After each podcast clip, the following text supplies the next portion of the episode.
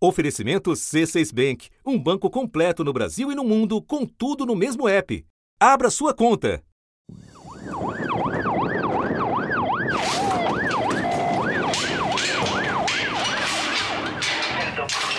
Inaugurado em junho de 2006 em Catanduvas, no Paraná, o primeiro presídio federal nasceu com a missão de isolar lideranças de facções criminosas e presos considerados de alta periculosidade. A partir de agora, você é uma presa do sistema penitenciário federal.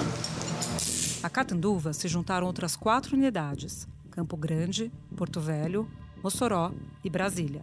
São nessas prisões, consideradas de segurança máxima, que estão detentos como Fernandinho Beramar, Marcola, Marcinho VP e nem da Rocinha. As regras são muito simples. A primeira regra é mais simples de todas. Ninguém é o agente. O que o agente falar, você obedece. Cada um dos presos fica em uma cela individual e é revistado sempre que entra ou sai dessa cela. Mas parte das celas é para os presos do chamado RDD, Regime Disciplinar Diferenciado. Nesse regime, os presos ficam em isolamento total, só saindo, de vez em quando, para falar com o advogado ou ir ao serviço de saúde. Ok. Ergue os braços. Tá. Uhum. Três agachamentos. Pode aproximar-se do Chico. Em um rígido sistema de segurança que, em quase 20 anos de história, era considerado infalível. Nós não temos, é, nunca tivemos no sistema penitenciário federal rebeliões, fugas, mortes violentas, é, celulares, são números zero. No dia 14 de fevereiro de 2024, foi registrada a primeira fuga da história do sistema federal. Dois presos ligados ao Comando Vermelho e que estavam em RDD conseguiram escapar da penitenciária de Mossoró, no Rio Grande do Norte, durante a madrugada. Enquanto centenas de policiais caçam os dois fugitivos, as falhas e brechas que permitiram a fuga começaram a aparecer. Falhas no projeto, estruturas desgastadas, protocolos que não foram seguidos, câmeras inoperantes ou com a qualidade ruim.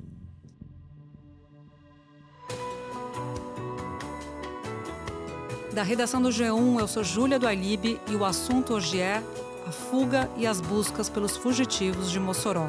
Como é a rotina de um presídio federal de segurança máxima e o que já se sabe sobre os erros que permitiram que dois detentos escapassem de uma unidade em pleno carnaval. Neste episódio eu converso com Mohamed Saig, repórter do Fantástico, e com Francisco Augusto Cruz de Araújo, que tem mestrado em Ciências Sociais e trabalhou como professor universitário dentro de Mossoró entre 2017 e 2018. Quarta-feira, 21 de fevereiro.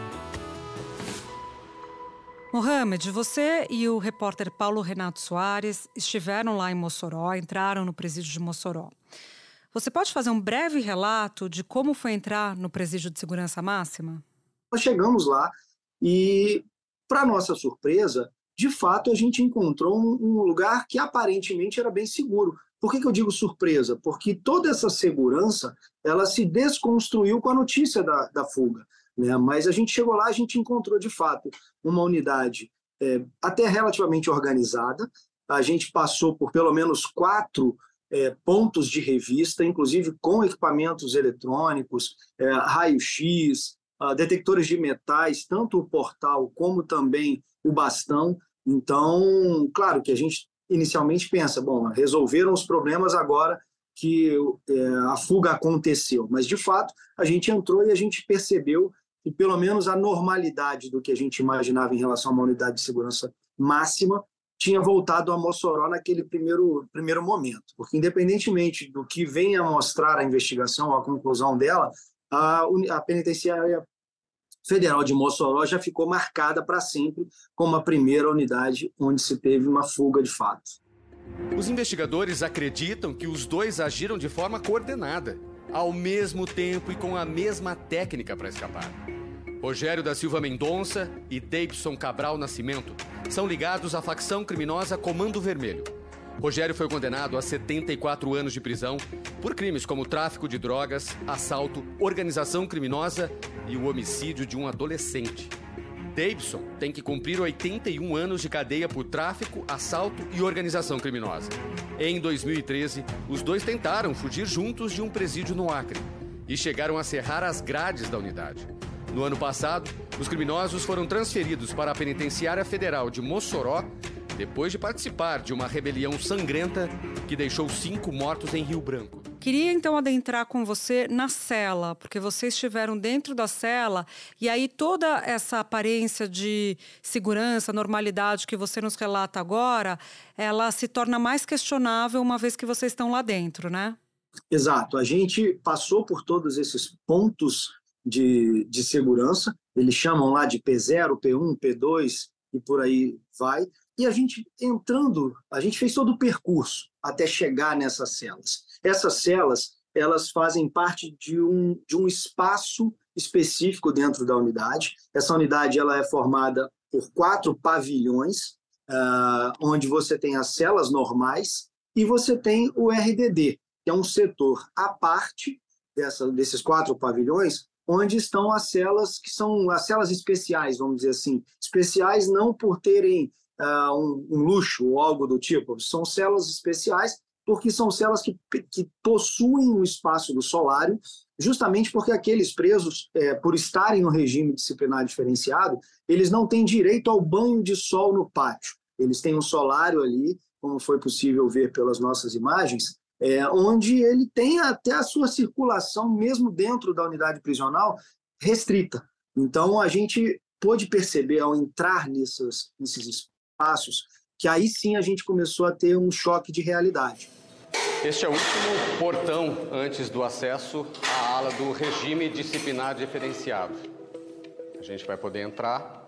A ala foi toda desocupada, todos os presos que estavam aqui foram transferidos para outras celas, por isso os pertences deles ainda estão por aqui. A ala está isolada para a investigação, mas a gente vai ter acesso as duas celas onde houve a fuga? Entramos nas duas, na cela 1 é, um e na cela 2, onde a gente tinha uh, os dois detentos que fugiram, e a gente percebeu que ali tinha muita umidade, a gente percebeu que tinha muitos pontos frágeis na estrutura física da cela que permitiram esses pontos, de, que permitiram que esses pontos pudessem ser afetados pela ação humana, seja ela com algum tipo de objeto, ou às vezes em alguns pontos, por ela estar com muita umidade, até mesmo com as mãos era possível começar a descascar a parede. Então, de acordo com o resultado preliminar da perícia, nós conversamos com peritos, conversamos com os investigadores, e uma das principais linhas de investigação é de que, de fato, eles tenham conseguido retirar pedaços ali dos vergalhões de aço que fazem parte dessa estrutura, para pelo menos, se não foi para dar início, mas pelo menos para ajudar nessa escavação, né, para poder conseguir finalmente tirar o shaft do lugar e também abrir um pouco mais de espaço naquela estrutura do shaft para que eles finalmente conseguissem passar por ali e ganhar acesso a, até o teto, do teto ao pátio a, externo da unidade federal e, consequentemente, depois de romper aquela, aquele alambrado, aquela grade, aí sim eles deixarem o presídio de uma vez por todas. Mohamed, quando vocês entram na cela, é, vocês veem ali a estrutura toda com os vergalhões é, aparecendo. Você saberia me dizer se parte dessa estrutura já estava aparente ou se ela se torna aparente só depois da intervenção dos dois fugitivos? Nós fizemos esse questionamento, tá? tanto em on quanto em off, tentamos conversar com as pessoas que, que estão ali no dia a dia, e as informações que nos chegaram é de que, de fato, não existia vergalhão aparente. Né? Ao mesmo tempo, é, já foi noticiado, os próprios ah, agentes penais que trabalham ali reconheceram, admitiram que, ao contrário do que prevê o regulamento é, ou a norma de conduta numa unidade federal de segurança máxima, essas celas não vinham sendo vistoriadas diariamente. Então, não é possível saber quando que isso começou, mas ao mesmo tempo eles dizem que não, que, que não existia nenhum vergalhão ou nenhuma, nenhum buraco na parede. Né? Ali a gente tem, são portas de aço que tem uma pequena passagem por onde geralmente se entrega a refeição, se passa remédio ou algum objeto.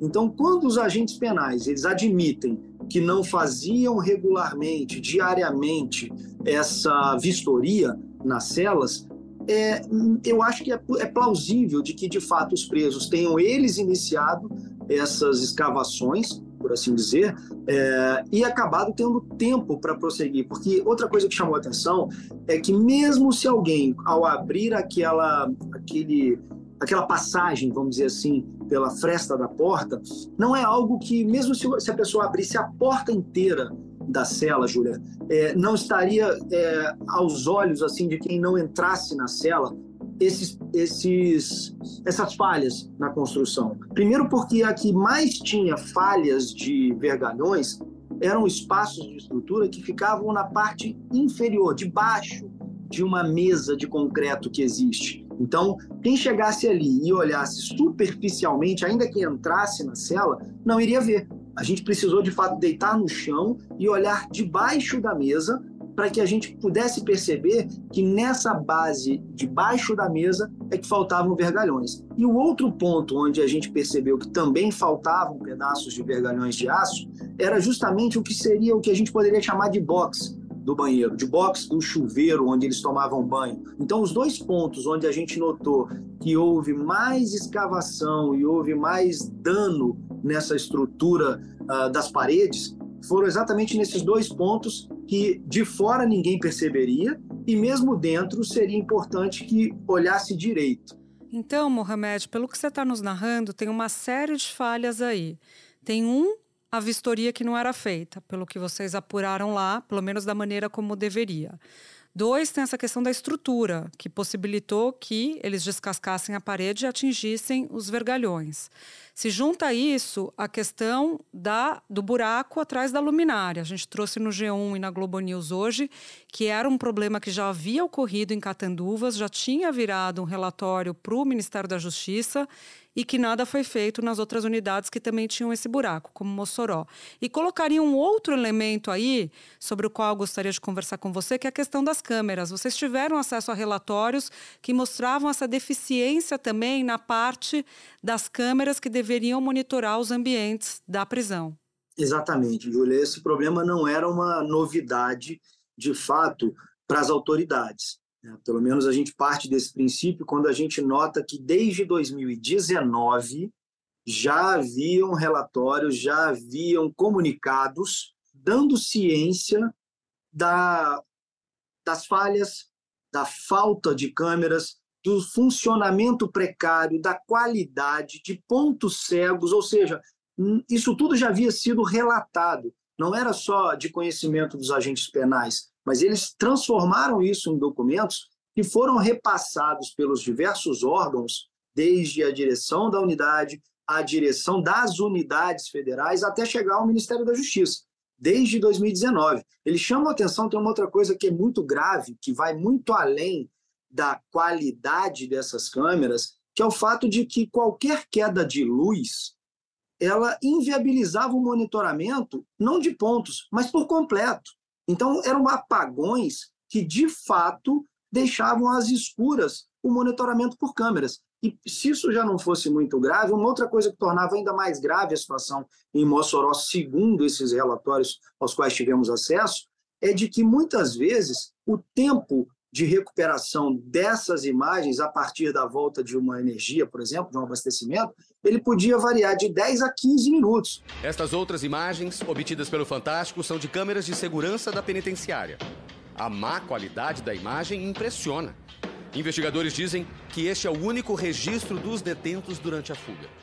É difícil enxergar, mas estes dois pequenos pontos brancos seriam os dois fugitivos passando por baixo das telas rastejando. A imagem ruim também pode ter prejudicado o monitoramento. A fuga aconteceu às três da madrugada de quarta-feira, mas os agentes penitenciários só deram falta dos detentos quase duas horas depois. E lembrando que eram câmeras que, pelo que nós apuramos também, não eram câmeras com sensor de movimento, por exemplo. Elas dependiam da ação humana, entende? Então, isso tudo vai limitando a capacidade de vigilância de uma unidade tão importante, tão, tão perigosa como essa, pelos detentos que estão ali. A penitenciária de segurança máxima em Mossoró ocupa uma área de 12 mil metros quadrados. A capacidade é para 208 detentos. Hoje tem pouco mais de 80. Entre eles, o traficante Fernandinho Beiramar. E quando vocês questionavam lá em loco mesmo a, a, as fontes, as pessoas com quem vocês conversaram, integrantes do MJ, Ministério da Justiça, os próprios policiais penais, o que, que eles diziam para vocês sobre essas falhas? A primeira resposta, e era unanimidade, era de que eles nunca imaginaram ter um problema de dentro para fora. Eles reconheceram que todas as medidas, ou as principais medidas, eram em relação a qualquer tentativa de ataque externo, tentativas de invasão, de resgate, mas que nunca de dentro para fora. E também reconheceram que é, o fato de os presos que estavam naquele setor do regime diferenciado eram presos que não saem das celas. Então, eles reconheceram que a preocupação e a vigilância era muito maior em relação àqueles presos que vão para o banho de sol, que muitas vezes têm contatos com outros detentos ali, e a vigilância era muito pesada, segundo eles, justamente para evitar que eles estivessem ali é, conversando sobre algo que não pudesse, planejando alguma coisa. A única certeza que a gente saiu de lá tendo é de que não haveria fuga se não houvesse pelo menos um relaxamento ou uma displicência. As investigações elas seguem, elas vão apurar se houve alguma facilitação intencional. A Polícia Federal apura se a fuga foi facilitada por servidores ou operários da obra.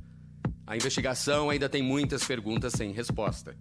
Como foi possível tudo isso acontecer sem que ninguém percebesse? E o barulho da quebradeira não foi ouvido? E mais, como dois presos em celas separadas, sem direito a terem contato com outros presos, conseguiram se comunicar, planejar e botar em ação juntos o plano de fuga. Mas, independentemente de ter havido ou não algum tipo de favorecimento, de facilitação para que essa fuga acontecesse, a única coisa que eu acho que podemos afirmar é que sem essa displicência, sem a quebra desses protocolos, dificilmente haveria uma fuga. Logo se falou, quando veio a público a notícia da fuga, que deveria ter ajuda humana, o próprio juiz corregedor foi um dos primeiros a dar a entender que deveria ter uma ajuda interna, mas conforme as investigações foram caminhando, se trabalha também com a hipótese de que houve uma displicência, como você bem colocou, e não necessariamente um ato de corrupção, né? como se os protocolos tivessem sido, é, não tivessem sido seguidos. Uma dúvida que eu fiquei é sobre as celas. O regime em RDD, eles ficam incomunicáveis, mas me disseram que essas celas da parte de RDD de Mossoró, que são 12 celas, seis de um lado, seis de outro, e vocês mostram isso muito bem na matéria do Fantástico, que as celas de duas em duas tinham comunicação, era possível um cara gritar para o outro. Você percebeu isso em loco? Sim, a gente esteve nas duas celas. Na verdade, nós entramos em todas as celas a gente analisou e pôde verificar, por exemplo, que elas eram iguais. A gente pôde perceber que em praticamente todas elas havia sinais de, de umidade nas paredes. Eu, eu chamo a atenção porque é o seguinte: a gente, em momentos distintos, a gente se ouviu. O Paulo Renato ficou numa cela, eu fiquei em outra, a gente se dividiu nos trabalhos e, de fato, a gente conseguia se ouvir. Essa dificuldade em relação ao isolamento, a gente nota que, entre outras coisas, ali na estrutura física das celas, existem seis frestas por onde entram não só a iluminação, além dessa luminária, mas por onde entra não só a iluminação, como também o ar. Então, como são celas contíguas, que elas têm o seu fundo voltados ali, ligados pelo mesmo shaft, vamos dizer, vamos dizer assim, eu acho que deve ser impossível, muito difícil de isolar completamente o áudio, o som. O som se propaga nesse espaço. Né? Então, o que há, ou o que deve haver, é um monitoramento, uma vigilância sobre o que se diz, até para que tenha segurança de que não estão ali tramando. Né? Mas os presos, ao que nós pudemos apurar ali em campo, a gente percebeu que eles, quando fizeram um buraco, não é ao contrário do que a gente mesmo imaginava, não é que eles ficaram batendo como se estivessem ali martelando a parede eles fizeram, na verdade, um processo de maneira como se eles ficassem ali raspando a, o, os arredores da estrutura metálica do shaft, é, justamente para que eles pudessem não chamar muita atenção e não provocar muito barulho. Ao mesmo tempo, eles, ao raspar aquilo que já tinha aí um processo de deteriorização por conta dessa umidade que eu falei, permitiu que eles botassem ali, provavelmente, pelo que nos falaram aí alguns peritos, eles botassem as pontas dos dedos e puxassem a caixa de metal do shaft, que é muito pesado, inclusive, e desencaixasse aquilo ali. Né? Então, a gente pode perceber que, de fato, uh, é possível que eles tenham conseguido sem fazer muito barulho. E outra coisa que eles chamaram a atenção da gente, os peritos, é que enquanto um fazia um pouco mais de barulho, o outro, uma das medidas que se apura é de que eles faziam barulhos batendo nos colchões ou no colchão da sua cela, porque o barulho do colchão, em tese, é um barulho normal, não chamaria a atenção dos agentes penais. Claro que isso foi uma ação coordenada por eles, inclusive com a possibilidade de ter havido ali é, até troca de, de material, não se sabe ainda, mas sim, foi uma ação coordenada. Eles conseguiram de fato se falar sem que necessariamente eles precisassem falar alto, porque a, os espaços, as passagens de som ali, de ar, permitiriam uma comunicação mais baixa, ainda mais com essa expertise que eles tiveram, segundo as investigações eh, preliminares, de fazer barulho, como barulho no colchão, por exemplo, para poder dificultar aí, é, uma suspeição por parte dos, dos agentes penais. E tem a possibilidade de um, algum instrumento ter entrado em uma das celas, né? Que vocês acabam tendo essa informação com uma das peritas que vocês ouvem, né? Então, quer dizer, mais uma irregularidade e a partir daí eles terem conseguido fazer toda essa operação com os vergalhões, não? Exato. Essa é uma das possibilidades que se investiga, mas eu posso te dizer que, assim, não dá para saber ainda, pelo menos com o que pudemos ver ali eh, de perto, se teve ou se não teve, mas eu acho que tava, estava ali uma estrutura que talvez nem fosse preciso, isso é grave, na minha opinião, nem fosse preciso algo além dos próprios vergalhões que eles tinham em mãos. Porque, como eu disse, eles foram raspando. A gente nota, olhando mais de perto ali, que não era necessário marretar, martelar. O, o, o vergalhão de aço, é, ele seria talvez suficiente para ir tirando aos poucos, justamente pelo tempo, que a própria perita diz que eles não precisariam de mais do que três dias, pelo menos, para poder abrir aquele buraco. Porque nem o buraco, por incrível que pareça, é um buraco pequeno. Né? Então você nota que eles abriram só, arredondaram uma das partes, que era para passar a cabeça, e nem ficaram se preocupando em abrir um buraco maior. Eles queriam mesmo era sair o quanto antes possível. Então, assim que eles conseguiram abrir o suficiente para passar, eles foram embora e não se preocuparam nem em levar as ferramentas que estavam ali e ficaram para trás a gente percebe que assim esses esses fugitivos eles é, a questão da, da forma não só da maneira como eles abriram o buraco e a passagem mas chama a atenção que eles foram muito meticulosos Peritos do Instituto Nacional de Criminalística usaram equipamentos sofisticados para escanear e analisar cada centímetro das celas. Eles querem descobrir quanto tempo os detentos levaram para retirar a luminária e preparar a fuga. A estimativa é de que foram mais de três dias. Já está confirmado que os fugitivos usaram uma mistura de sabonete e papel higiênico como uma espécie de reboco para camuflar os buracos nas paredes. O sabonete também foi usado para deixar o buraco mais escorregadio e facilitar a passagem deles. Outro ponto que talvez tenha a ver com a fuga, a gente conversou com, a gente acompanhou buscas é, por terra durante o dia, durante a noite. A gente acompanhou também ah, buscas e patrulhamentos aéreos e conversamos com muitas pessoas que estavam dentro é, daquela área delimitada como sendo a área quente das buscas.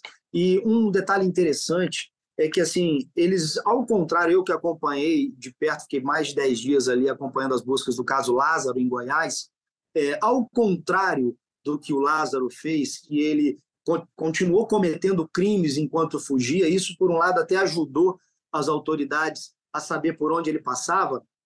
Esses criminosos, eles mesmo nos lugares onde eles invadem casas, como aconteceu recentemente, eles não têm agido com violência, eles não têm cometido outros crimes é, mais graves, como atirado, matado ou feito qualquer outra coisa com alguém. Mas me chamou a atenção que, assim, é, durante a fuga, eles têm se preocupado muito, segundo a gente ouviu ali, em se alimentar, esse é o principal. Eles têm buscado recu é, recuperar as forças e garantir a alimentação. Inclusive, dessa última casa, eles fizeram, eles obrigaram a família não só a cozinhar para que eles comessem ali, mas todos os ovos, e tinha galinheiro na casa, todos os ovos que tinha na casa, eles fizeram as famílias, a família cozinhar esses ovos e levaram consigo. Isso justamente para ir mantendo é, alimentos, já prevendo aí mais tempo de fuga ou pensando quando poderia ser a próxima vez que eles voltariam a se alimentar. A área externa estava cercada por este tapume de metal por causa de obras que estão acontecendo no presídio. Por questões de segurança, o cercado delimitava onde ficavam os operários e o material. Os detentos passaram pelo tapume e usaram um alicate deixado pelos operários e cortaram a primeira parte da grade. Andaram mais alguns metros, abriram a passagem na segunda tela e fugiram. E para a gente finalizar, Mohamed, o é, que, que você pode contar das buscas? Você acha que a polícia está perto ou diz a entender que está perto, mas está perdida? Júlia, eu, até pela experiência que eu tive acompanhando as buscas muito de perto no caso do Lázaro, é, eu te diria que é um grande desafio para as autoridades. Eu acho que é questão de tempo, sim, tanto pelo número de policiais que tem, tem aumentado de, de patrulhamento, o ministro da Justiça, Ricardo Lewandowski, autorizou o envio da Força Nacional aqui para Mossoró. Serão 100 agentes e 20 viaturas. A tropa vai se juntar aos policiais que já estão atuando nas buscas pelos foragidos da Penitenciária Federal de Mossoró. São mais de 500 agentes das forças de segurança. Na semana passada, Lewandowski já havia pedido a inclusão dos foragidos na lista de procurados da Interpol. Como também pelo cansaço, porque é inevitável que esses fugitivos fugitivos estejam cansados e beirando a exaustão. Então, eu acho que são dois fatores que jogam muito mais a favor da polícia do que necessariamente dos bandidos. De perto, nota-se, é, é, fica mais fácil de a gente perceber o quão difícil é encontrar esses bandidos, principalmente pela área de mata que existe aqui naquela região. Com relação às buscas, também isto é algo que não podemos precisar. É um terreno complexo do ponto de vista das buscas, porque ele é basicamente coberto por matas, é uma zona rural, é uma área extensa, existem casas esparsas nessa zona rural, portanto, é um trabalho é, complexo, um trabalho de busca de duas pessoas numa área extensa. Não temos prazo para terminar, estamos envidando todos os esforços. Então, olhando de longe, eu achei que fosse menos complexo do que pudemos perceber estando ali. Mohamed, muito obrigada pela participação aqui no assunto. Parabéns pelo trabalho que vocês fizeram lá em Mossoró e fica o convite para uma próxima vez. Tá ótimo, eu que agradeço, estou sempre à disposição aí no que eu puder ajudar, contem comigo. Espera um pouquinho que eu já volto para falar com o Augusto. Com o C6 Bank, você está no topo da experiência que um banco pode te oferecer. Você tem tudo para sua vida financeira no mesmo app, no Brasil e no mundo todo a primeira conta global do país e atendimento personalizado, além de uma plataforma de investimentos em real e dólar com produtos exclusivos oferecidos pelo C6 em parceria com o JP Morgan Asset Management. Quer aproveitar hoje o que os outros bancos só vão oferecer amanhã? Conheça o C6 Bank. Tá esperando o quê? C6 Bank. Professor, o senhor deu aulas por dois anos no presídio de Mossoró. Pode nos contar como foi que o senhor começou a trabalhar lá e como que era a sua rotina para entrar nessa unidade de segurança máxima? Eu conheci o Presídio Federal de Mossoró antes dele ser inaugurado. Na época que eu fazia graduação em Mossoró, eu sou formado em Ciências Sociais, eu fui convidado porque fazia parte do Conselho da Comunidade da Execução Penal. E aquele presídio para a gente, para a cidade, né, uma cidade pequena, com menos de 300 mil habitantes, é, significava uma chegada de, um, um, de um novo, uma nova rotina de vida. E aí, alguns anos depois, eu vim para Natal, fiz o meu mestrado também em Ciências Sociais, eu sou pesquisador da área de segurança pública do sistema prisional, fui convidado para ser o responsável por fazer a mediação entre um grupo de alunos que foi aprovado numa, numa instituição de educação superior da Penitenciária Federal de Mossoró e a própria instituição. Então, a minha função lá era não só ser professor, mas era também adaptar a instituição de ensino aos critérios de segurança daquela unidade prisional. E aí, no ano de, de 2017 e 2018, eu fui à penitenciária regularmente, na condição de professor, como também na condição de é, coordenador pedagógico de um grupo de nove presos que foram aprovados no processo seletivo. Então, pelo que o senhor está nos narrando, o senhor acompanhou de perto a rotina dos presos. O senhor pode nos contar como é ela? Olha, é, eu, eu atuei dentro da penitenciária na condição de professor. A gente sabia que o horário das refeições eles são extremamente rigorosos, então as aulas elas não podem entrar nos horários das, das refeições. O banho de sol também é uma assistência, é uma garantia, um direito que o preso tem em que é inegociável. Então, as aulas elas não, não podem acontecer no, no horário do banho de sol. O preso ele passa 22 horas dentro da cela e duas horas no banho de sol. Né? O banho de sol acontece em um pátio. Então, imaginem só uma quadra de futsal né, com raias e que os presos ficam correndo, indo e voltando em dupla. Né? É, eles não podem se aglomerar, eles não podem se reunir, não podem conversar com mais de duas pessoas. Então, presos do pavilhão A fazem um banho de sol, tomam um banho de sol no horário X, pavilhão B, pavilhão C, pavilhão D. Então, é, essa é uma rotina é, muito rígida. E a educação ela precisava se adaptar a essa rotina para poder se, ser implementada dentro daquela unidade prisional. E aí eu sei também que era garantido assistência religiosa para os presos, o contato com seus familiares, a visita com os advogados. Né? Algumas vezes eu cheguei para fazer as atividades para dar aula, e aí a gente passa pelos mesmos portões que os advogados passam. Então, assim, a gente passa pelos portais detectores de metais, passa por todos os portões, passa por toda a vistoria. Nossa documentação ela tem que ser enviada previamente para que eles façam a avaliação se a gente é, coloca a penitenciária de alguma forma em risco de fuga ou, enfim. A penitenciária federal é, ela é aquela que consegue garantir o máximo o que, o que diz a lei das execuções penais. E o senhor nos narrou o regime no Presídio Federal e tem um RDD que também faz parte do Presídio Federal, em que os presos nem saem né, das celas. O senhor teve contato com alguém em RDD em Mossoró? Eu fiquei muito surpreso quando eu tive notícia de que os presos que fugiram, eles estavam em um pavilhão que é mais seguro do que esse, esses pavilhões em que nós atuamos dando aula. O preso que está no RDD, ele não tem direito a banho de sol, não tem direito a estudar, ele não tem direito à visita familiar, não tem direito à assistência religiosa, ele só tem direito a contato com seu advogado. E o único contato que ele tem são com os funcionários da própria instituição, da, são os policiais, os policiais penais federais, né? E aí é, foi desse pavilhão que os dois que, estão, que estavam em celas separadas fugiram utilizando a mesma metodologia, né? Seguiram o mesmo caminho, no mesmo horário, tudo sincronizado. O senhor pode especificar para a gente como que era esse ambiente de estudo, como é que era o esquema de segurança para esses presos que podiam estudar, participarem das aulas? Os critérios de segurança, eles começavam muito antes da gente chegar lá, né? 15 é, dias antes de eu desenvolver uma aula lá ou, ou levar algum professor para fazer alguma atividade, a gente já recebia as orientações por e-mail. A vestimenta, ela tinha um protocolo, né, um protocolo sobre as vestimentas. Nada metálico pode acessar a penitenciária federal, então a gente não poderia utilizar calça jeans, não pode utilizar tênis com partes metálicas, é, camisetas não podem ter marcas, nada, nada metálico, zíper. E aí a gente entrava praticamente com roupa de academia, né? Eu utilizava uma, uma calça de nylon um tênis de correr, uma camiseta da instituição. O material ele tem que ser completamente impresso. É, os presos não têm acesso a nenhum tipo de tecnologia. Não entra celular, não entra pendrive. E aí a gente imprimiu o material. Todo o material ele é carimbado, numerado e colado, né? Não existe encadernação nem pode grampear. E aí é, o material era entregue aos presos previamente.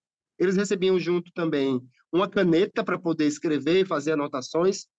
Só que a caneta é aquela caneta Bic sem o tubo rígido. Era só o tubinho com a tinta, né? Aquela parte interna da caneta Bic com a pontinha. Eles recebiam a caneta de manhã e à noite eles tinham que devolver. No final da tarde, antes de chegar à janta, eles tinham que devolver a caneta. Se entrou uma caneta, tem que sair uma caneta. E aí, dessa forma, os presos avançavam nos estudos, né? Recebiam o material previamente, e aí a gente ia fazer as aulas presenciais seguindo todo esse protocolo, né, esses protocolos de segurança. E eu acho importante enfatizar que durante todos, todos os meses que estive lá, durante dois anos, em nenhum momento houve flexibilização dos protocolos de segurança. Por mais que eu estivesse indo lá várias vezes, uma vez ao mês, levando professores que já eram conhecidos, todas as vezes era o mesmo ritual, não havia flexibilização. Então, aconteceu, por exemplo, de um professor não mandar a documentação em tempo hábil para ser feito a vistoria pela inteligência. O professor não deu a aula. Aconteceu, por exemplo, uma professora dar aula de salto alto. Ela não entrou porque dentro do salto alto existia uma estrutura metálica. Então, a, a, os protocolos de segurança, na época em que nós atuamos lá, eles eram levados muito a sério. As pessoas que eu conheci que trabalhavam com a gente, principalmente na área da educação e na área da assistência social, eram pessoas extremamente comprometidas com a segurança e com a garantia desses protocolos. E aí eu fiquei muito surpreso quando vi é, a precarização da, da unidade prisional, os ferros aparecendo, paredes com infiltração. Lamentavelmente, me parece que depois que nós saímos de lá, a penitenciária não recebeu nenhum tipo de manutenção, os protocolos parece que foram flexibilizados e o regime RDD parece que, enfim, não, tá, não, não está cumprindo a sua finalidade. É, ao que tudo indica, vamos esperar as investigações então para dizer o que de fato aconteceu, mas o fato já está aí que houve uma fuga desse regime. Professor, muito obrigada pela sua presença no assunto, bom trabalho e até a próxima. Obrigado, estou à disposição. Até mais. Este foi o assunto, podcast diário disponível no G1, no Globoplay, no YouTube ou na sua plataforma de áudio preferida. Comigo na equipe do assunto estão Mônica Mariotti, Amanda Polato, Carol Lorenzetti, Luiz Felipe Silva, Gabriel de Campos, Tiago Kazuroski e Sara Rezende. Colaborou neste episódio Ellen Menezes.